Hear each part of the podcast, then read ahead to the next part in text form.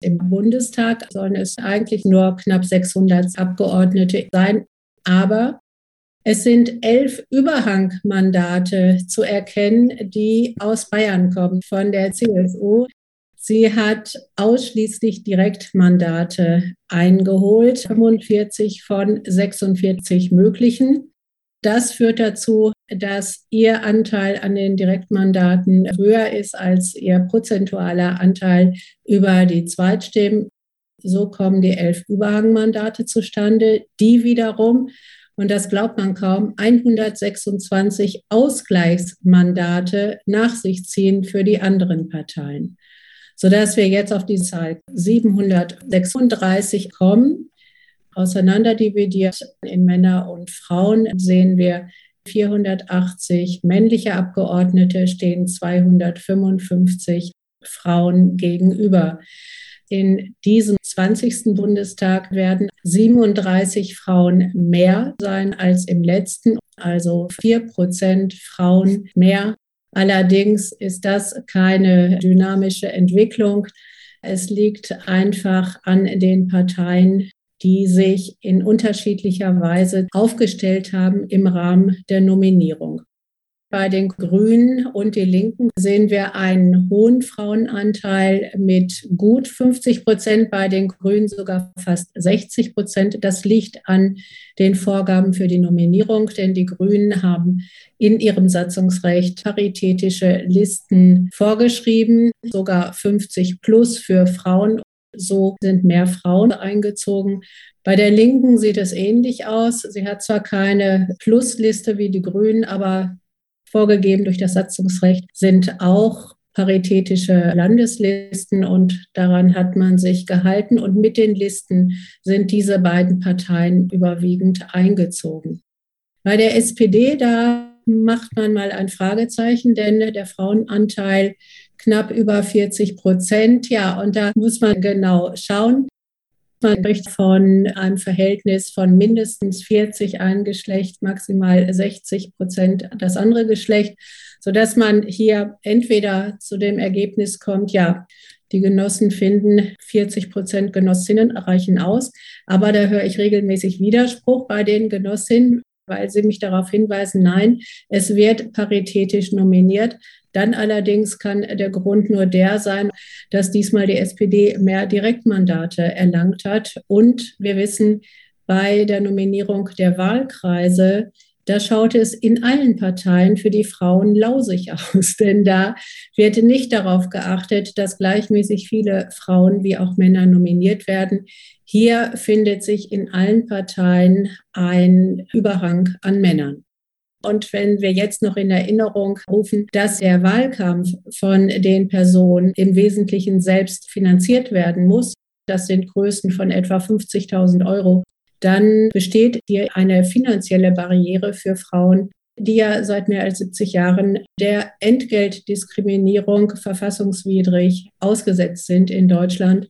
Schon aus diesem Grunde erklärt sich, weshalb Frauen dort weniger anzutreffen sind. Das nur als Hinweis. Es sind jetzt hier mehr Direktmandate eingeholt worden, sodass die Listen nicht so wirken, wie sie sonst wirken könnten. FDP knapp 24 Prozent Frauen ohne irgendwelche satzungsrechtlichen Vorgaben. Bei der FDP ist es vor allen Dingen die Liste, die die Abgeordneten in den Bundestag bringt, anders als bei der CDU. Hier ist zu vermuten, dass auch sie durch Direktmandate eingezogen ist. Aber Herr Laschet immerhin über die Liste, also so ein bisschen muss die Liste ja auch gebracht haben, auch wenn wir wissen, dass Herr Laschet gleich ganz vorne stand. Okay, also es fehlen die Frauen. Bei der CSU ist es ganz klar. 22,2 Prozent Frauen, also 45 Direktmandate. Wir wissen, Vorher wurden in den Wahlkreisen genau zehn Frauen nominiert. Das heißt, es sind maximal zehn Frauen für die CSU eingezogen. Die von Söder im Vorfeld präsentierte paritätische Landesliste, die mehr als 90 Personen nennt, die im Reißverschlussverfahren nominiert waren, hat nicht gegriffen. Das war ein super Aufreger. Die Medien sind auch alle darauf zugestürzt. Aber natürlich war absehbar, dass die CSU gar nicht mit der Liste in den Bundestag einziehen würde. Gleichwohl ein wichtiges politisches Signal. Überhaupt keine Frage. Dann die AfD, 13,25 Prozent Frauen. Das Schlusslicht der schleswig-holsteinische Wählerbund, der diesmal nach langer Zeit einmal wieder eingezogen ist mit genau einem Mann, also 0 Prozent Frauen, fraktionslos werden wir sehen, wie sich der Herr da sortiert.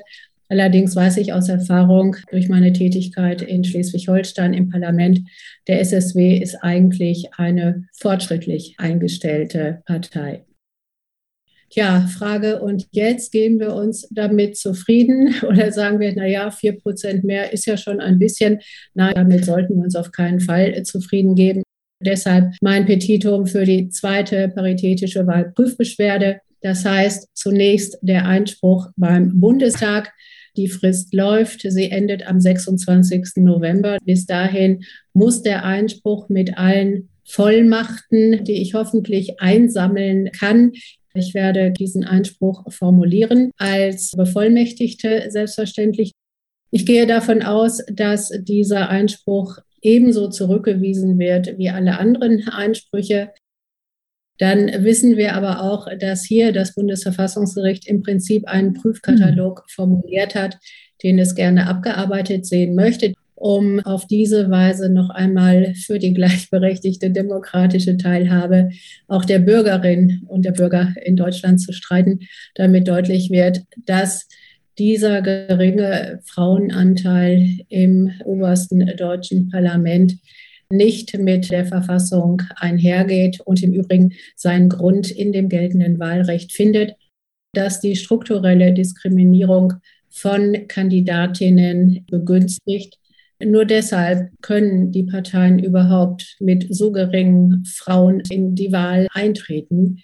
Da brauchen wir eine gesetzgeberische Korrektur, die für Chancengleichheit von Frauen sorgt und dann für die gleichberechtigte Teilhabe von Bürgerinnen. Das folgt aus Artikel 20 des Grundgesetzes, dem Demokratiegebot, in der Rechtsprechung des Bundesverfassungsgerichts. Ich hoffe, dass die zweite Wahlprüfbeschwerde zu mehr Erkenntnissen führt durch Karlsruhe als die erste.